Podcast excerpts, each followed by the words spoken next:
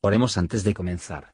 Señor, por favor, déjanos entender tu palabra y ponerla en nuestros corazones. Que moldee nuestras vidas para ser más como tu Hijo. En el nombre de Jesús preguntamos. Amén.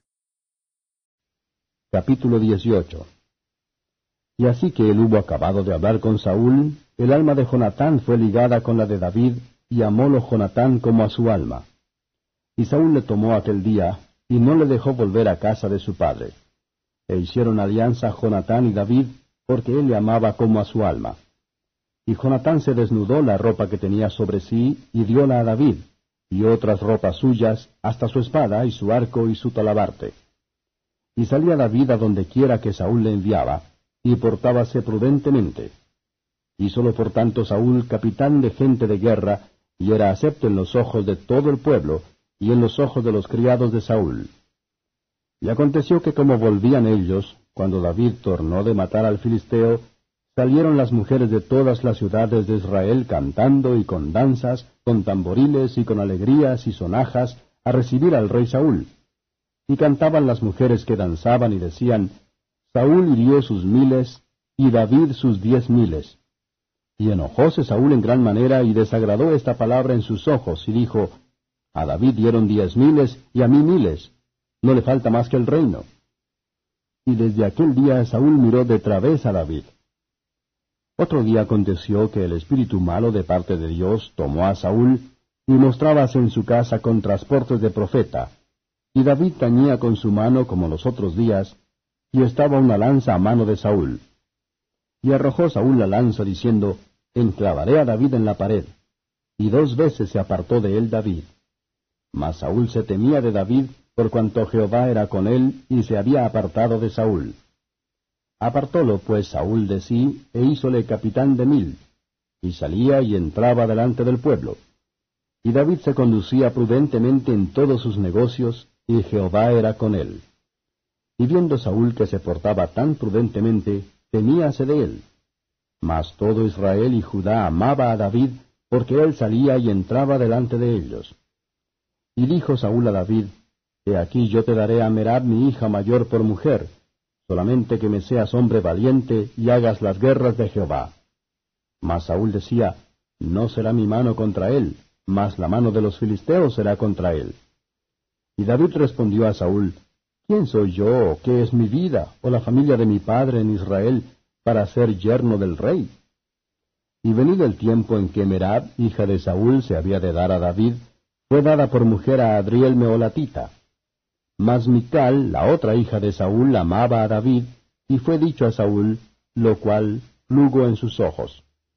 Y Saúl dijo, Yo se la daré para que le sea por lazo, y para que la mano de los filisteos sea contra él. Dijo pues Saúl a David, Con la otra serás mi yerno hoy. Y mandó Saúl a sus criados hablar en secreto a David, diciéndole, He aquí el rey te ama, y todos sus criados te quieren bien. Sé pues yerno del rey. Y los criados de Saúl hablaron estas palabras a los oídos de David. Y David dijo, ¿Pareceos a vosotros que es poco ser yerno del rey, siendo yo un hombre pobre y de ninguna estima? Y los criados de Saúl le dieron la respuesta diciendo, Tales palabras ha dicho David. Y Saúl dijo, Decid así a David, No está el contentamiento del rey en el dote, sino en cien prepucios de filisteos, para que sea tomada venganza de los enemigos del rey. Mas Saúl pensaba echar a David en manos de los filisteos.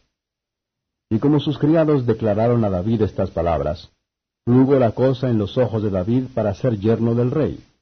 Y como el plazo no era aún cumplido, levantóse David y partióse con su gente, e hirió doscientos hombres de los filisteos, y trajo David los prepucios de ellos, y entregáronlos todos al rey, para que él fuese hecho yerno del rey.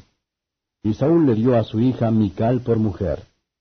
Pero Saúl, viendo y considerando que Jehová era con David y que su hija Mical lo amaba, temióse más de David, y fue Saúl enemigo de David todos los días.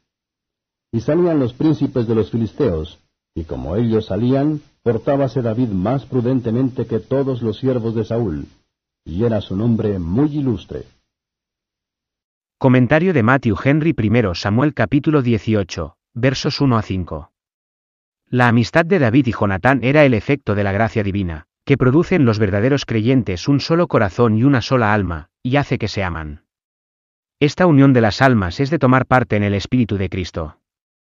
Donde Dios une los corazones, los asuntos carnales son demasiado débiles para separarlos. Los que aman a Cristo como su propia alma, estarán dispuestos a unirse a Él en una alianza eterna. Sin duda fue una gran prueba del poder de la gracia de Dios en David, que él era capaz de soportar todo esto respeto y honor, sin ser levantado por encima de la medida. Versos 6 a 11. Problemas de David no solo siguen inmediatamente a sus triunfos, sino que surgen de ellos, tal es la vanidad de lo que parece más grande en este mundo. Es una señal de que el Espíritu de Dios se ha apartado de los hombres, sí, como Saúl, que están de mal humor, envidioso, suspicaz y malévolo. Comparar David, con su arpa en la mano, con el objetivo de servir a Saúl, y Saúl, con su lanza en su mano, con el objetivo de matar a David, y observar la dulzura y la utilidad de los perseguidos de Dios, y la barbarie de sus perseguidores. Pero la seguridad de David debe atribuirse a la providencia de Dios, versos 12 a 30. Durante mucho tiempo, David se mantuvo en continuo temor de caer por la mano de Saúl, sin embargo, perseveraron en el comportamiento sumiso y respetuoso hacia su perseguidor. Cómo raro es tal prudencia y discreción, sobre todo bajo los insultos y las provocaciones. Preguntémonos si imitamos esta parte del carácter ejemplar ante nosotros. ¿Nos comportamos con prudencia en todos nuestros caminos? ¿No hay omisión pecadora, no la temeridad de espíritu, nada de malo en nuestra conducta? La oposición y la perversidad en los demás, no excusarán ánimos equivocadas en nosotros, pero deben aumentar nuestro cuidado y atención a los deberes de nuestra estación. Considerad a aquel que sufrió la contradicción de pecadores contra sí mismo, para que no os deja cansado y débil en sus mentes. Hebreos 12 verso 3. Si David magnificó el honor de ser hijo Enley para el rey Saúl, ¿cómo debemos magnificar el honor de ser hijos al rey de reyes? Gracias por escuchar y si te gustó esto, suscríbete y considera darle me gusta a mi página de Facebook y únete a mi grupo Jesús Answers Prayer.